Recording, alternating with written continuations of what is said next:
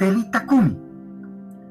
trataba de acomodar unas lucuraciones en torno a las discusiones que pueden llevarse a cabo en un ambiente apropiado de charla y compromiso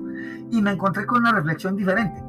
Me puse a mí mismo frente a un chamán o un mago o un ilusionista y traté de explicarme gracias a la ciencia cómo realizaba cada acto circense. La habilidad de adivinar una carta, de hacerme pensar en un martillo rojo, de sacar una carta de billetera que previamente había marcado con una firma infalsificable. Lo mismo me ocurre cuando vemos desaparecer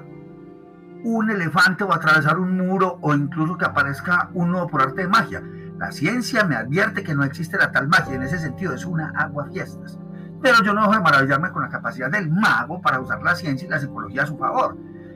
El caso es que también me puse en la piel de un judío de hace 2050 años aproximadamente, analfabeto, pobre, torpe y bollerista que caminaba las calles de Capernaum.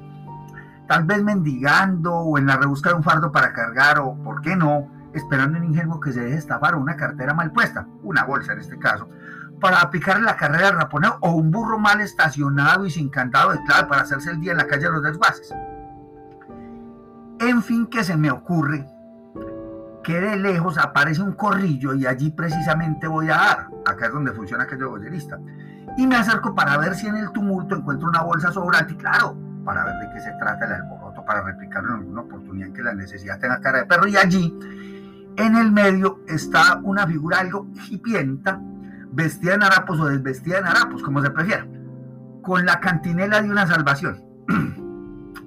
Nada raro por aquellos días en que el PIB andaba por el suelo y el salario mínimo uno daba sus primeros frutos, e incluso con los decretos del emperador, los fracasos de la policía montada en camello, los edictos de Herodes y las malversaciones de fondo de los levitas y de los honorables miembros del Sanedrín, en fin. El greñudo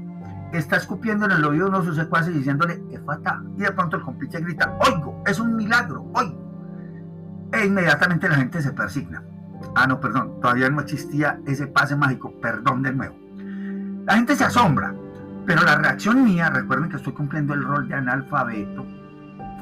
es pensar que algo tiene ese señor de raro y me doy a la tarea de averiguar más de él y de seguirlo y aparte de verlo lavar dos mugrosos a punta de escupas y dejarlos como nuevos y con la complacencia del público que juraba que eran leprosos incurables, me llega el chisme de haber repartido tres peces y dos panes entre una multitud, lo mismo que hacía mi mamá en cada comida, de hambrientos. Haber convertido el agua en vino, que eso lo hace cualquier egresado de química de la Universidad de Antioquia, y hasta resucitar un par de catalépticos. La noticia no me consterna, pero en definitiva yo no pienso que sea un elegido o contra el Monamí. Lo que se me ocurre es que este hipiolo anda en alguna cobradía satánica. Aunque ahí estoy un poco desfasado en cronología, pero no sé a quién se le ocurre que unos son milagros y los otros actos del demonio. Lo que se me viene a mí a la cabeza es el martillo de las brujas. Sprenger y Kramer se hubieran deleitado horneando a este santículo capaz de curar en sábado y blasfemar contra los vendedores del templo aunque falten siglos para que un grupo de desalmados defiendan sus milagros contra esas bellas mujeres y hombres que dominaban el arte de la brujería. ¿Qué tiene diferente la brujería y el milagro?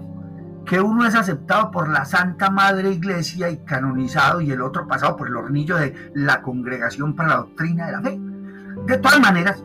yo en esa época estoy pasmado y sin palabras y en un acto de salvación, salvarme de tener que robar sin arte y raponear con mi asma, es decir, para no morirme de hambre, me uno al ejército mercenario que acompaña al judío hermoso y me nombran Jacobo, el decimotercer apóstol. Luego de pasar un tiempo con él y seguirle las locuras de andar predicando, cual evangélico o testigo de Giovanni puerta a puerta o de choza en choza o de aldea en aldea, no me pidan fidelidad histórica que yo estaba soñando, Decido abandonarlo para formar mi propia secta y alcanzo con complacencia a sanar uno que otro con pinche y lavar tres o cuatro roñosos y hasta hacer creer a más de uno que no solo caminé sobre el agua, sino que levité sobre ella. La cuestión del vino se me demoró, pero les hice desenterrar tres tinajas que 15 días antes había puesto a fermentar. E igual se tragaron el cuento de la transformación del agua en vino. Y, aunque no dispuse de un matrimonio en Canaán, apenas una reunión de beodos reconocidos, no tuve la fortuna de un buen historiador y además me negué a rebelarme contra las instituciones establecidas, que es mal negocio ese porque se inventan una razón para pasarlo a uno al papayo, aunque creo yo en esa época se pasaba era a la zarza. Y al final caigo en la cuenta que lo que hace tan famosa la religión cristiana no es más que la burda y llana publicidad. Sí, Nietzsche afirmaba que si el nazareno no hubiese sido crucificado, la religión cristiana no pasaría a ser una secta y que si a ese cristículo no le hubieran hecho sufrir, por lo menos en el papel está escrito eso que sufrió,